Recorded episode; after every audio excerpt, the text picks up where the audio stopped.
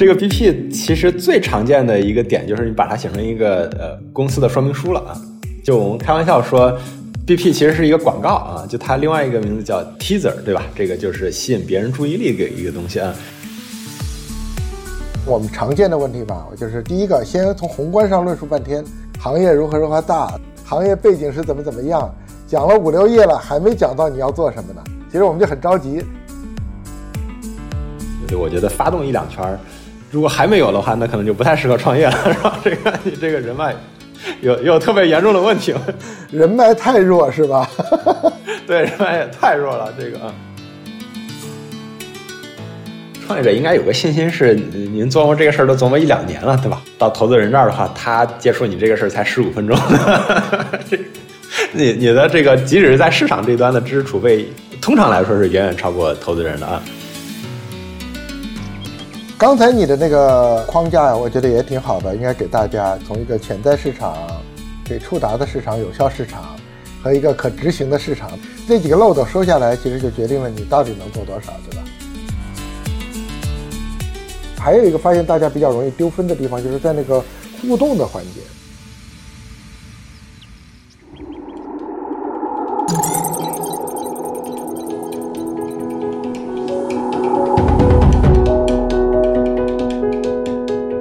位听友，大家好，我是周航，欢迎大家收听由荔枝播客独家播出的《创业入海口》。如果大家喜欢的话，欢迎大家持续订阅。创业入海口的朋友们，大家好！今天啊，特别高兴邀请了我的一个小老弟段誉，我们都叫他段郎。他现在是松山湖机器人基地的投资总经理。之前，呃，我在顺为的时候就认识他的。别看他年轻，他其实是一个投资老人了。入行有十多年了，九年了啊，九年了啊，对，快十年。嗯。然后他在顺为是投资副总裁，后来又去了中信产业基金。那现在改名了，现在中信产业基金改成了叫元丰 CPE 啊，也是投资副总裁啊。正好现在我就更专注了，他这个去了松山湖机器人的产业基地。那现在请段誉先给大家打个招呼吧。哎，大家好，各位创业小伙伴好，嗯，很高兴认识大家。好。段誉啊，我们叫他段郎啊，是一个特别擅长这个深度思考的一个投资人。他不仅平时会自己很忙碌的在创业的投资的一线，呃，我觉得他也跟着这几年应该说经历了中国创业的几波浪潮，对吧？确实，嗯，一三年初的时候，对对。你刚入行的时候，应该是移动的浪潮，移动互联网的尾巴，嗯。现在更多的涉足到了这个硬件、硬科技、机器人。嗯，也有一些半导体啊，重心也从北京也南飞了，也 越来越多的关注大湾区去了。对对对，甚至现在直接加入了一个在大湾区的产业产业背景更深厚的这么一个基金。确实，嗯，哎，我相信不是所有的朋友都了解松山湖，嗯，要不然你先给大家讲讲松山湖。哎，好呀，嗯。各位创业小伙伴好啊！松山湖机器人产业基地，呃，其实是呃，这个由三位老师，包括高敏强老师、呃，李泽祥老师，还有长江的甘杰老师，在二零一五一六年创办的，总部是在东莞的松山湖啊。其实它是一个孵化加投资的这样一个体系啊。其实我们每年会办这个冬令营、夏令营，欢迎有对创业感兴趣的小伙伴来进行创业的体验。然后一段体验之后，我们会支持大家。呃，从资金和这个基地的软硬孵化条件来支持大家进行一些尝试啊，然后在有一些尝试探索之后，我们再进行一些包括天使轮投资、后期的呃产品的快速推出发布，然后以及对接后续的资本。然后目前的话，松山无极产业地基地也在。呃，包括深圳，然后重庆、宁波、常州、香港等等，也有自己的这个分支机构。呃，我们面对呃已经相对成熟的创业企业和创始人的话，我们也有这个湾区科创训练营这样的一个 mini MBA 的项目啊，来给大家提供创业的一些支持啊，欢迎大家来联系我们。嗯，提到松山湖啊，还有提到李泽湘老师，可能圈内人都很熟悉了，可能圈外的人不见得都知道，还没有彻底出圈哈。但可能大疆无人机所有人都知道是吧？是，还有云鲸啊，对。但我们也不想老刷大疆的这个脸是吧？对对对，最近的云鲸啊，EcoFlow。我们知道松山湖的投资，可能是和一般的基金还是有很大的不一样的，对吧？是的啊，从一八年开始，逐渐真的是北边的创业风格和南边的创业风格吧，这是确实还是挺不一样的。一八年开始逐渐接触松山湖这边的话，我觉得有这几个特色，就是或者特征，一个是有很强的真的从零开始的孵化的色彩嗯，因为像海柔、云晶、李群，包括李老师的学生，然后他熟悉的朋友。完全从零开始，背着包过来，可能连创业的 idea 还没有呢啊，就开始入孵，然后逐渐的打磨产品，然后推出样机，呃，然后试产，然后这个众筹，再进行一轮一轮投资，呃，这个是非常不一样的点。然后另外一个的话，松山湖还是蛮或者李老师、甘老师和几位 founder 非常重视这个原创性啊，就是不会做 me too 的产品，甚至是 me better 都不够好啊，它一定是。特别 original 的啊，这个点是可能在国内还挺少见的吧啊，我觉得这一点上还是挺让人尊重的吧，我觉得也是我们后来从说大一点，从制造大国到强国，或者说这个 Made in China 这个 brand name 能够再上一个台阶儿。那我们讲讲这个，我知道你不仅仅是你在看项目，你还特别容易换位思考啊，去站在这个创业者的角度。去帮助他们来想，你们应该怎么融资啊？你们怎么应该去思考啊？怎么准备啊？这方面我觉得你有一个特别宝贵的这么一个视角。一般投资人就是看项目嘛，一年可能勤奋点看几百个，对吧？甚至更多，上千个。但是你很少去换位思考，说想去帮助一下这个创业者，说你们怎么做才会更好，效率更高，然后不被埋没，对吧？然后呢，这个也能够匹配到更好的机构等等这些，我觉得你思考的特别多，啊，可能个性使然吧，对，我觉得这个，呃，其实那你肯定是最受创业者欢迎的，创业者最喜欢的是这种角度的帮助啊。对这个，好多人评价的时候会觉得我是相对来说比较 nice 的，或者说比较有耐心的这种人。但是，这可能有的时候也会因为这个错失一些东西。创业本身就挺艰难的了，对吧？你想想，那个如果换一个画面，这个好不容易兴致冲冲准备了半天一个 BP，对吧？给了你十分钟讲完，你明显就感觉不对，然后灰溜溜就走了。一个月见了上百个投资人，一个石沉大海，一个回信没有。其实，说实话，也对创业者的信心。也是很大的一种打击吧。是是，就是每个创业者其实都要经历融资这门课，可以说你必须，而且必须得每一轮融资就跟考试一样，你还必须得考及格，你不考及格你就融不到钱的。对，哎，我就在想，我老看你的东西，我就无意中翻看过我好多年前写的第一版的那个 BP 啊，就我也觉得好傻呀，那个东西写的，都犯了这种早期创业者的同类错误一样。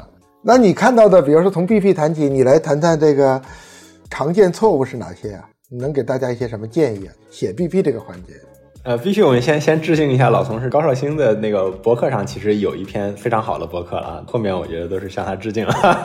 对这个 BP，其实最常见的一个点就是你把它写成一个呃公司的说明书了啊，就我们开玩笑说。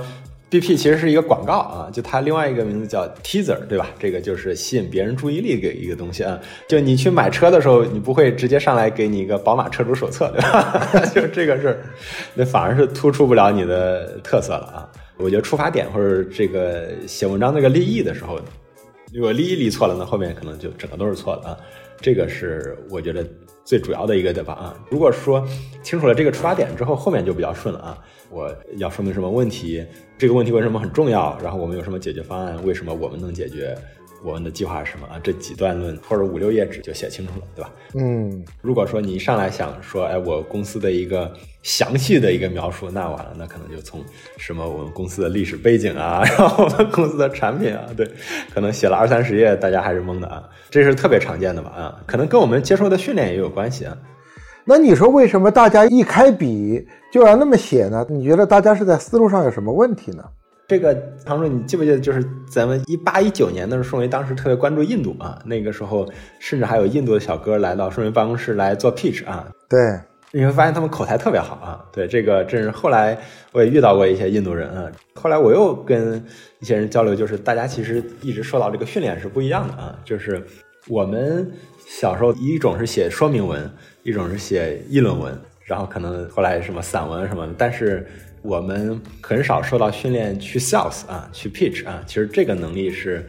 多数人是非常不足的啊。那这个能力基于说你要读懂人心啊，就你要知道别人想听什么啊，然后你又知道我怎么去，不能说取悦吧，但是说叫做满足别人的预期，甚至是超过别人的预期啊。然后还有你要用比较精炼的方法把重点抓出来表达出来，这个能力其实是。多数我们那一代，或者是甚至是再年轻一点的，就是经过我们这个体系训练出来的人所不具备的啊，真的是要补的一课啊，就是缺乏训练啊。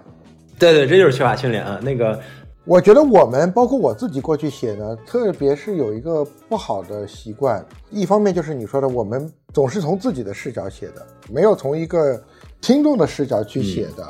你比如我自己觉得我们常见的问题吧，我就是第一个，先从宏观上论述半天。行业如何如何大，行业背景是怎么怎么样，讲了五六页了，还没讲到你要做什么呢？其实我们就很着急。你记得会上常见的一个画面就是说这几页过掉吧，直接说你 要做什么吧。对对，不用讲，这是特别常见的啊。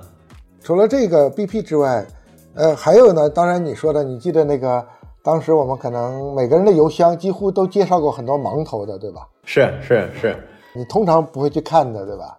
对。但是我也理解，就是很多人呢，他是没有门路，或者他都不知道要找谁，他开始了盲投。那你说，就算他终于训练了，比如说回头你再开门课，开门这个公益的线上课啊，手把手到教大家写好了一个 BP，他写完了以后，他又开始陷入第二个迷茫了，他怎么找人呢？对，这个是你说的特别重要的，就是就是回到。这一点上，就是那我觉得整个融资的过程其实是一个传递信任的过程。那传递信任的话，最好是基于人和人之间的信任。呃，其实现在你提到第二个点，就是之前大家是在一个通用的大平台里面搞来搞去，就是互联网和移动互联网，这是一个 small circle 啊，而且大部分人认识大部分人，背景上有的是上市公司的中高层、大公司出来的，然后学校出来的。当时我们还排了排序，我觉得无论如何，不是有七度人脉的这个理论嘛，一定会认识到一到两个，在你一度没有二度看，大概率是能够碰到投资圈的这个人。但中国我觉得有特色的点就是投资圈也是一个。呃，碎片化的啊，这个有 美元背景的，人民币背景的，人民币也有民企背景的，国资背景的啊，这个呃南派的、北派的，然后还有可能海外上市公司的啊，这个真的特别的多元啊，这个是我觉得很有中国特色的啊。但但我们梳理一下的话，其实跳来跳去无非是这几种啊，最常见、最常见的就是您的同事和前同事啊，然后他们如果是有过创业或者投资经历的，那可以先联系啊。然后第二种呢，如果没有的话，那老乡啊，是吧？这个你老乡群是不是有一二三？我知道的这个什么河北商会啊，我们河南有中原会啊，广州这个潮汕啊，什么商帮啊，反正这个其实浙大校友会其实挺丰富的，我觉得这个是啊。呃，然后这个圈如果没有的话，然后包括长江啊、中欧啊这些商学院，我觉得也是起到这个作用的。同学老乡如果都还这两层都还没搞定的话，那在。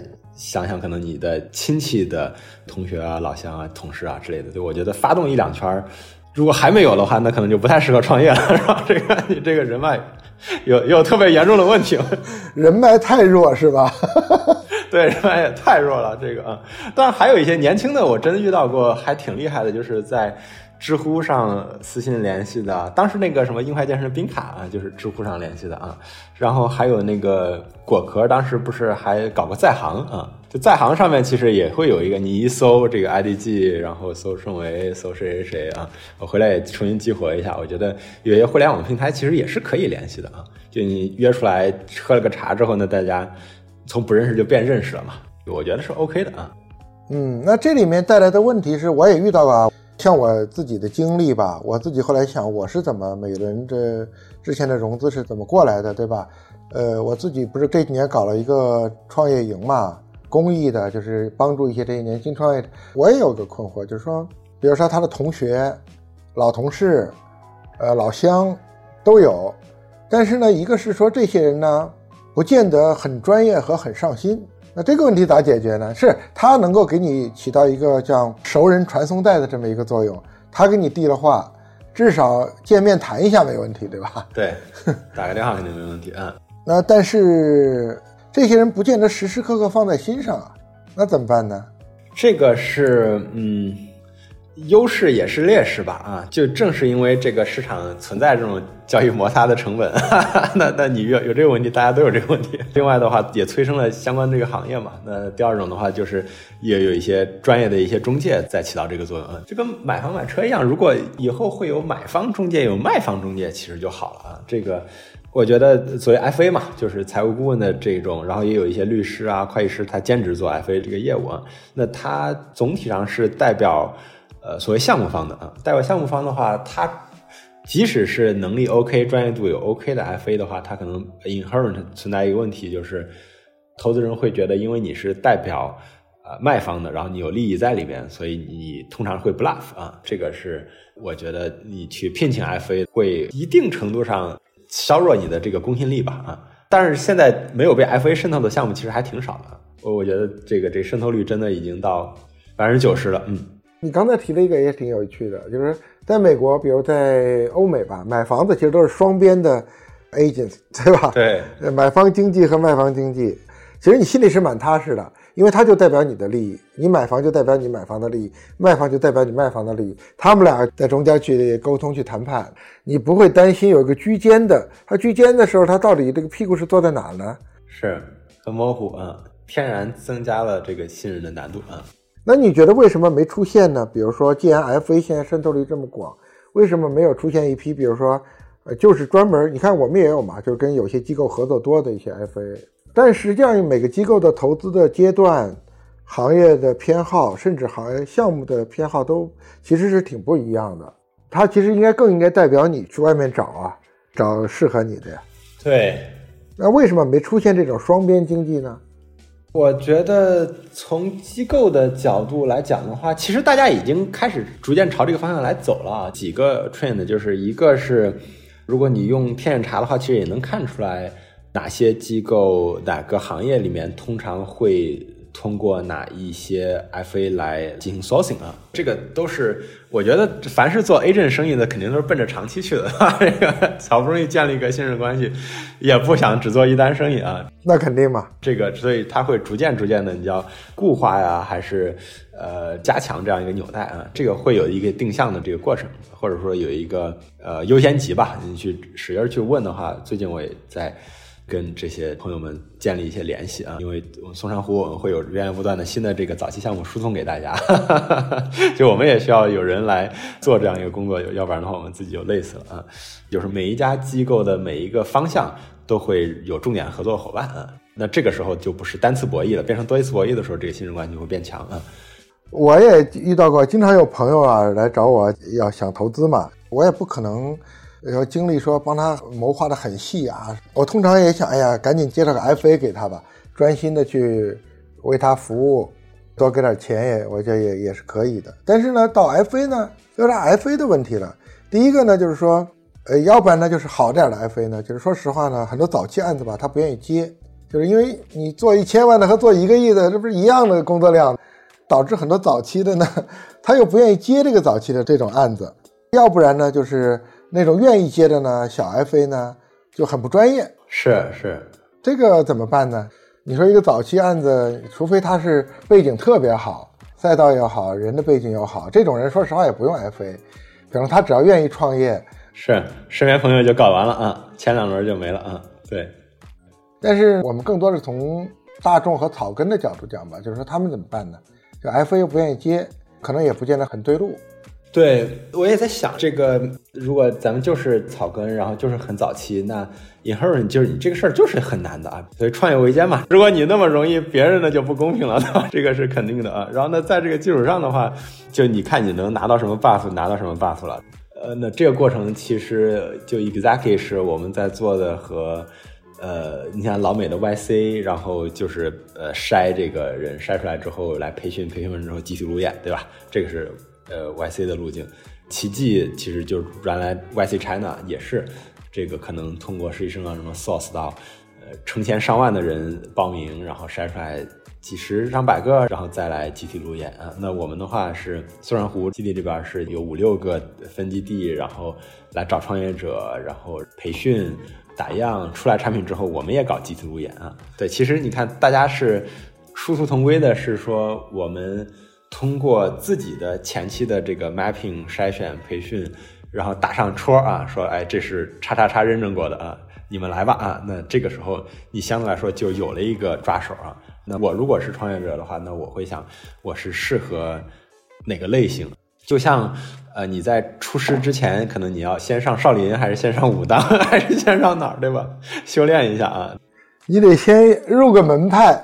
对对对对对，上山之后至少我是少林叉叉弟子，对吧？这个相对来说就就会稍微容易一些啊，要不然呢就是这个士兵甲士兵乙了啊，这个。嗯，就套个概念呢，就是你不能当一个碎片化的，就是说士兵甲士兵乙，你无论如何得先把自己放在某一个生态中去，可能好起步一点。但是呢，更残酷的现实是，不管你在哪儿，反正你起步冷启动的阶段，其实就是难的。你不要怨天怨地了，没有什么好怨的，不要怪别人慧眼不识珠。然后，因为你创业期间就是揭示了一个现实，就是难。对对，这个像物理规律一样，我觉得这个没办法。要，这么看起来，还得离中心市场近才行啊。那这个大城市的这个魅力就就在这个地方了。嗯，我觉得从机构的角度也是一种机会啊，就是你看到了有。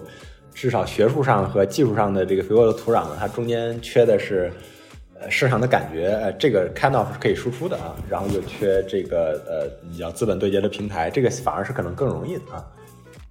啊，再先说说就是关于那个 Peach 吧，就是终于好不容易已经千声万确写好了 BP 了，也有人给你熟人把你已经送到跟前去了，终于开始去沟通了，开始去卖车了。那你觉得卖车的时候，你能给大家一些什么建议呢？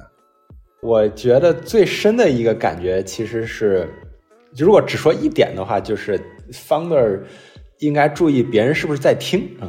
这个其实是我感觉 排在最靠前的啊，就是你在讲的时候，倾听的能力，对，很容易就你能不能一边讲一边听啊，一边讲一边观察，就像数据发包收包，对吧？你咔咔发，别人都已经早就掉线了，你还在那儿发，那这个时候其实你是在减分的啊。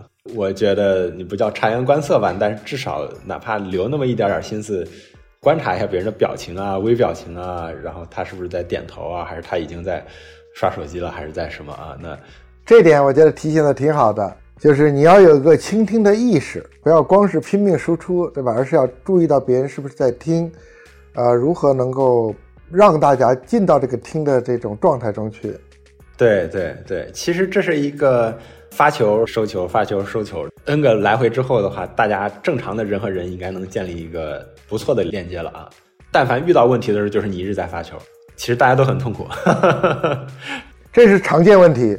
老想把信息填得满满的，就是我们有二十分钟，结果好家伙，十五分钟过去了，还在宏观形势呢。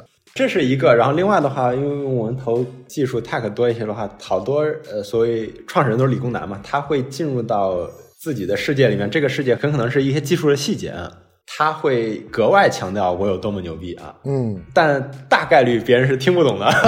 这个时候，这个当你会发现别人一个小时三十分钟你讲了一个技术细节，他没听懂，结论就是，哎，这个人好像挺牛逼的，但是我也不知道市场能不能应用啊，然后这个人可能情商有点低啊，然后可能商业化进展还不足啊，你就被 pass 了。你即使论证了你自己技术很牛逼，他可能只占。五个打分卡里面的一个啊，我觉得就是你去讲之前，可能先想好我要构建这个逻辑链条的话，我需要一二三，嗯，这个比如说，哎，这个市场是一个值得做的市场，然后我们有个创新的方案，我们的团队很靠谱，我想 deliver 这三个重要的信息点。那为了这个的话，我可能先规划一下时间，前十分钟说一下这个市场这个问题很重要，后面中间十五分钟，哎，我们的解决方案是很创新的，并且。差不多落地了，最后说一下我们团队背景很不错啊，你值得信任我啊。有了这个大概的规划之后，再加上注意观察别人的这个眼神和状态，我觉得应该是一个七八十分的一个路演的一个过程啊。那我们把这个路演呢可以拆成三部分吧，就是说的是一部分，听是一部分，还有一个就是交互，因为有互动嘛。呃，别人提问题啊，你来怎么应对啊？刚才你说到了听，第二呢就是说呢。你刚才讲的，就是也说了一个陷阱嘛，就是说你特别是理工男们，特别容易沉迷于自己那个特别擅长、特别自豪的那些细节、detail 的东西上去了。一讲这个，他就有自信了。特别最早期嘛，特别不愿意讲市场，因为自己对市场到底是咋回事还没整明白呢，心里没底儿。对对对对。不过也可以借用你最开始说的，比如说市场这个东西其实是你无法回避的，就是你越无法回避的问题，你回避它回避不了，因为这是别人必然会关心的。所以说倒过来呢，就是你逼着自己去想的时候呢，其实也可能会想的过程本身也是很重要的。对。我觉得无论如何，创业者应该有个信心，是您琢磨这个事儿都琢磨一两年了，对吧？花了可能几千个小时以上，这是肯定的。然后到投资人这儿的话，他接触你这个事儿才十五分钟，你你的这个即使是在市场这端的知识储备，通常来说是远远超过投资人的啊。除非他之前投过这个领域的 A、B、C 的项目，可能你们可以有来有回一下，否则的话，大概率你是远远超过他的。这点自信应该还是有的。然后另外的话。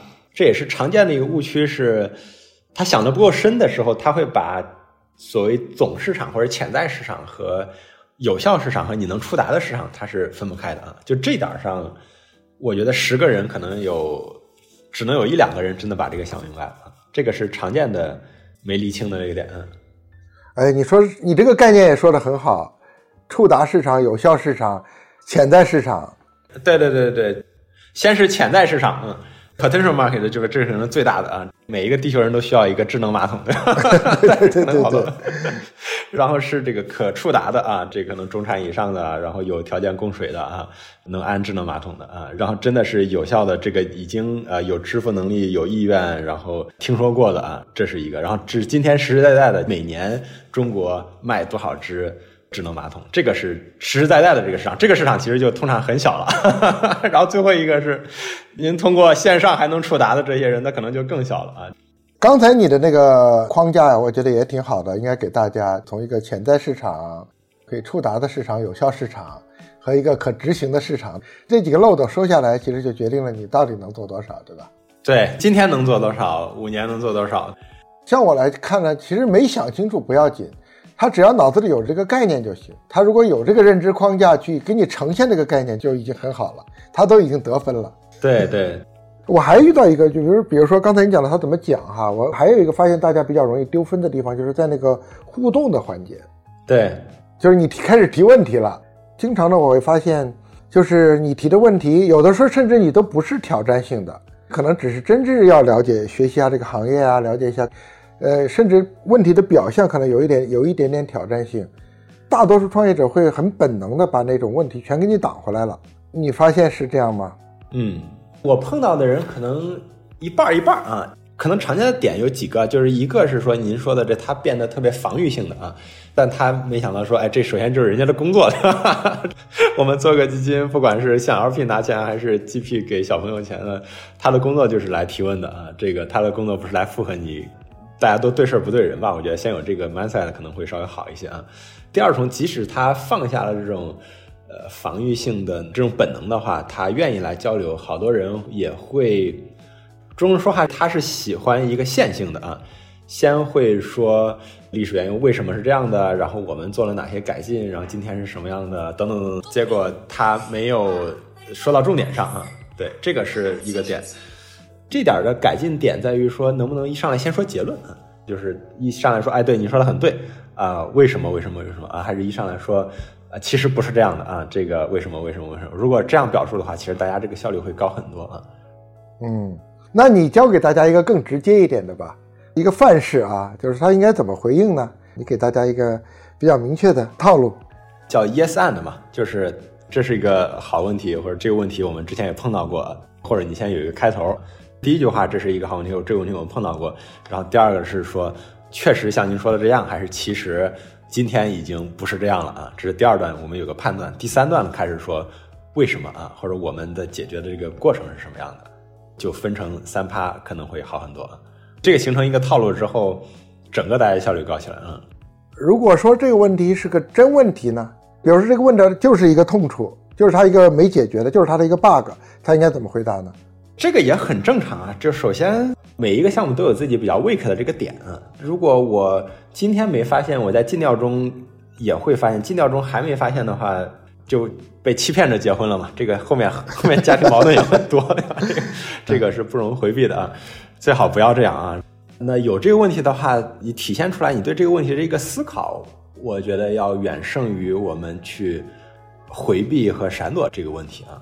如果说你就是被问到了一个听起来很 critical，你又甚至没有什么思考的问题的话，那可能就是你要打回去重新来考虑的一个过程了啊。该丢分确实丢分了，那你可以说这个问题非常的好，然后我们之前做过什么什么什么啊，然后我接下来会朝什么方向思考。过一段时间，比如一两个月之后，你可以再继续联系这个。投资人，嗯，说，哎，我针对你之前这个问题，我又有了一些什么新的一个思考，咱们可以不再交流一次啊？也可以啊，我觉得是。嗯，我的体会是因为我也经常给一些朋友建议哈，我觉得如果这是个真问题呢，就是你确实没想过，或者你自己也害怕，我觉得你不妨直接说。嗯，就是这个问题，其实我也不知道怎么办，对吧？其实我也觉得这是个很大的挑战，呃，我甚至会鼓励他们直接说，因为我觉得。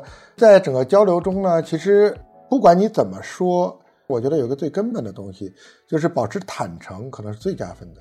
对对，我还有一个观察哈，就是我发现呢，就是说创业者呢，更多是因为大家都是在讲自己，但是我们看他们的时候呢，其实角度是完全不一样的。我们一定是把它放到一个行业里去看它的，呃，行业的上游啊、下游啊、呃，竞争环境啊、产业政策环境啊。我们是把它放到这个大环境去看它的，呃，所以它再好，其实我们也得想上游是谁，下游是谁，呃，竞品有没有，竞争力怎么样？对对，有没有卡脖子的？对，我们都会放到这个环境里去看，但是他们反而讲的很少。你觉得他们该讲这些东西吗？对，这个是非常好的一点，就是首先叫价值链嘛，就是你在这个价值链里面起到什么样一个作用，应该还是有一个。清醒的认识的，而且呃，越来越多的，不管是商学院的教育啊，投资人的教育啊，市场的毒打，对吧？他 都在告诉你，你在价值链中是搬砖的角色，还是牛逼到别人跪求你的角色啊？这个，我觉得做过生意的老板都还是有清醒的认识。就去年，比如说卖芯片的，那这个下游的人都跪求嘛，对吧，号称你把芯片找个坑埋进去，客户都能把它挖出来，这个是很明确的。其实我看到的老板们，尤其南方老板们，还是有清醒的认识，但是他们会有的时候他们会回避，尤其是那些处在相对劣势的这些人啊。但这个点上，投资人也一定会把你挖出来，原原本本摆正位置讲清楚啊，这个是回避不了的。你应该多么强调这一点呢？其实我感觉是取决于，就你是挑战者还是你是一个开拓者。反正我们会碰到一些比较前沿的、很新的事儿的时候。他不用太讲这些啊，那比如说这个啊，云鲸刚出来的时候，kind of 就是我是一个功能跟别人完全不一样的，对吧？那我我就去试一试嘛，就是有多少人接受一个高单价的自动洗抹布的机器？其实浪市之前大家也不知道，发了之后发现还挺受欢迎的啊。对，那个时候你就可能会讲别人多长时间能追上你，但是我觉得至于说之前。传统的扫地机是三分天下还是五分天下，还是一家独大？其实跟你关系不是特别大，就是说剩下的人多长时间能追上你就行了啊。这个时候是是这样的，但是如果说是，比如说我们当时做相对中后期的一些投资，这个行业其实也已经有 A、B、C 了，然后那您呢可能是第二名、第三名，那这个呃所谓市场的一个动态竞争的格局就会变得极其的重要啊。不同时候确实可能不太一样，嗯。他可能应该放在一个比赛的，就是说随时想谈的时候，我随时有一个准备，这样可能是更好一点啊。对这个问题，可能就是第二阶段，呃，我们要深入沟通的时候，肯定会回到这个点上啊。然后这个点你是逃不过，这肯定是必答题啊。但是因为第一关没过，说实话你都没资格去回答这个必答题，所以我觉得还是建议大家要有所准备的。我还遇到个现象呢，因为我发现这两年呢，我接触的这些创业者哈。相对移动那个时代呢，反正年龄越来越大了，我不知道你有没有这种感觉？是是是，我觉得是这样的，就是我有一个特别深刻的一个感觉，这个回来杭州我不知道你自己的感觉，就是在北京的时候，我走在路上和走在写字楼里面，我觉得我还挺年轻的，然后到深圳之后，我觉得这个一看满眼明显是比我年轻的人啊，真的是非常有意思的一件事啊。南北差异还特别巨大，我感觉是今天所谓硬科技创业，不管您是做一个产品还是做一个偏底层的东西，需要的综合能力比之前要高很多啊。这个是挺明显的啊，因为之前的话，比如说我就是个码农，我抱个笔记本电脑，我在咖啡馆里面我就可以写代码。然后，但是今天可能你需要懂电子的啊，就 PCB 的这些东西，然后能搞定供应链。然后你可能甚至还要，如果机器人的话，你要懂一些机电的东西。然后，如果你 To C 的话，你要懂客户的心理；To B 的话，你要懂某个行业。这个难度是不一样的。对，创业的门槛的确是高多了。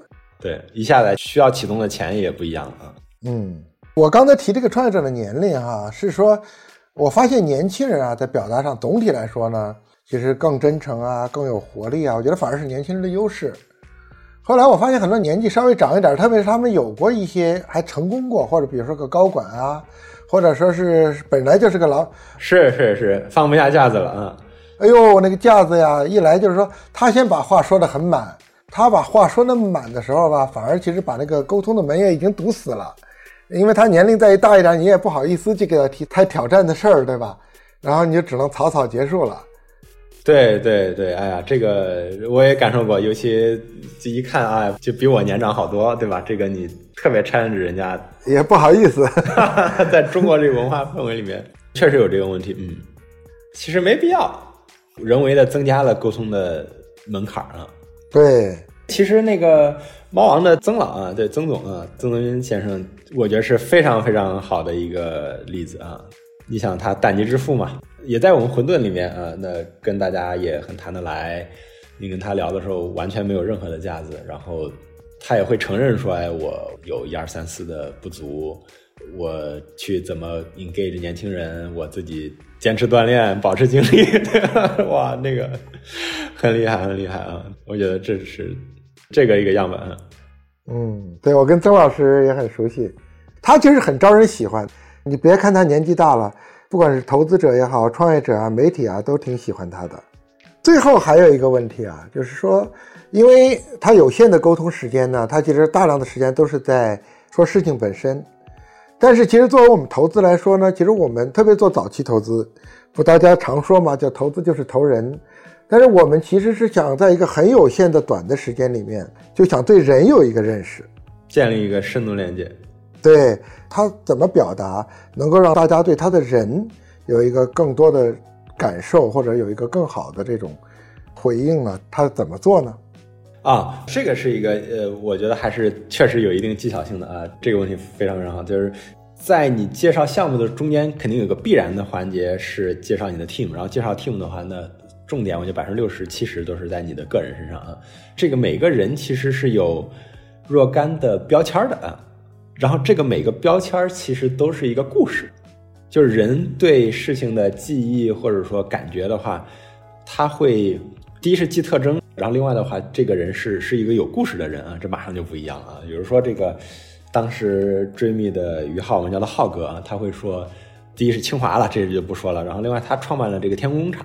呃，天空工厂呢是清华最大的呃航天类的学生社团啊。他会讲，哎，我当时为什么自己做了一个 Y 字形的三叉翼的飞机，然后设立一个社团。这个社团过程中，我锻炼了这个一二三四的这个能力啊。当然，今天浩哥已经不用讲这个，但是在大第一轮、第二轮的时候，这个故事还是第一，呃，我是清华的学航空的。然后第二，我有社团组织的能力。第三的话，我当时。做过无人机，然后做过这个比赛啊，那这个一下子这个人的形象或者就变得比较立体了啊。那清华茫茫多的人，但是天空工厂的创始人可能只有一个啊。对，这是是非常明显的。另外的话，还会有人，我记得还会讲过他，呃，一个挺年轻的一个人，说了之后，他是他是北大山鹰社，他爬过珠峰啊。哇，那可能一下子 大家会，就你爬珠峰的这个过程中遇到了组织啊、训练啊等等等等，他会讲出来一串这个故事，那一下子可能又又记住了啊。其实啊不一定这么牛逼啊，但是总归你会身上会有一些跟别人不一样的点，闪光点。对对对，闪光点，就这个闪光点背后其实都是有 story 的。嗯，哎，你提的这点特别好，就是标签背后是故事，有了故事就能够打动人了。我印象中，你看咱们那会儿见过那个谁，货拉拉那个哥们儿啊，他最好的故事就是说。香港人最重要的就是打德州混了好几年，对对对，靠当一个职业牌手，大家觉得这个人智商肯定没问题啊，能够靠打德州这个赚大钱，那这个智商肯定是超一流啊。然后呢，这个人就一下子那个形象就很丰满，然后挺敢想敢干的，说哎要打德州就很潇洒，就去打德州去了，打了好几年还能赚钱，对吧？这个人一下子就有了这种传奇色彩了，反而这个人就变得很鲜活了。对，每个人都是个传奇啊。对，其实应该每个人都应该相信自己本身就是个传奇。然后你能够用一个故事的方式去讲自己，就像你说的，能出来创业，说实话，你就已经是跟绝大多数人是不一样的了。你这点也挺好的，肯定是有一些，而且身边有兄弟追随你嘛，这个其实就别人都愿意把身家性命捆到你身上，跟你一块儿出来创业了，你肯定是有打动人的地方。对，也深刻感觉到组团队其实是特别难的一件事。对，就讲讲这个，说你不能仅仅是列了一个一张表，说把你的 founder、co-founder、核心的 team 列出来，更核心的要讲的是你们是怎么走在一起的，对吧？他们为什么愿意跟你来一起干这件事情的？就是你的成长轨迹的那些有故事性的点，和你怎么走上这条创业之路吧，以及别人为什么愿意来跟你一起创业，这个故事用一两个故事把它呈现出来，可能就很丰满了。对，这也是投资人特别愿意听的，尤其早期，嗯，早期我们就想说，嗯，是怎么来的？其实说到底的话，就跟人聊到这儿，我觉得真的是，就是你一个 pitch，可能核心就是两条线，一条线是就对着人做对的事儿嘛，这个事儿本身是一条故事线，然后你的个人和团队的组织成长可能是另外一条呃隐藏的线，嗯，就这两条线如果都是。两个打动人的故事，那我觉得肯定是九十分的这个项目。我今天的判断，我今天判断，哪怕你的产品线是个六十分的，然后团队线是个九十分的，我还是愿意投啊。那肯定啊，我们肯定不愿意投一个产品线九十人六十，那风险大多了。对对对，那就完了啊。对，那肯定不敢干。嗯，是。那你最后说一下，就是人在呈现人上往往失分的点是哪些呢？你通常会什么点上就觉得给这个人扣分了呢？我可能最害怕的是一满瓶水的那种状态的啊。那这种的话，我通常会敬而远之了啊。可能他很牛逼，但是又没法建立链接，对吧？这个钱可能也不是咱能赚的啊。然后另外一种可能更惨，就是这个半瓶子水，这个 当一瓶在那晃的这种，他其实水不是很满，但是他觉得他很满，那可能就更糟糕一些啊。除此之外，我觉得我的频谱还是比较宽的啊，就是各种各样类型的其实都还好啊，都能对话吧啊，这是减分的。然后 on the contrary 的话，我觉得现在可能比较喜欢的会是有某个领域所谓独门绝技，它很突出了啊，然后同时呢，这个情商又还不错的人啊，就是尤其是我个人私交非常好的一些光毅的王朝王博士，那。像呃，总会那几个 founder 就都是年轻的科学家，然后是年轻的 young professor 这种色彩的，然后同时沟通能力又非常强啊，这种我个人是特别特别喜欢的。我会觉得跟他们打交道学到很多东西。嗯，OK，他在那个领域总能够比你很强。不过总体来说，我觉得这几年明显感觉到还是创业者的，像你说的，就是市场逼的嘛，就是创业者的综合素质还是一代比一代强。对对。很好，很好。我觉得你对这个创业者有这样的热情，还有这样的见识，以后你可以多写一写，多开一些课，甚至成一本书，来系统的帮助一下这些早期创业者。这是一件也是很有功德的事情。是，争取吧，对，再多干一干。那我下一次那个去广东的时候，争取去你那儿看看你的这些项目去。好呀，欢迎欢迎。这个我们 by the way 这个。对，松山会建了一个新的特别大的一个基地啊，应该七八月份会启用，现在在内装了啊。您可能下半年来的话，可以去看一看啊，非常值得看啊。那个李老师花了很大精力啊，还是很震撼。好的，那我们今天先聊到这儿吧，拜拜拜拜。好，拜拜，嗯，拜拜。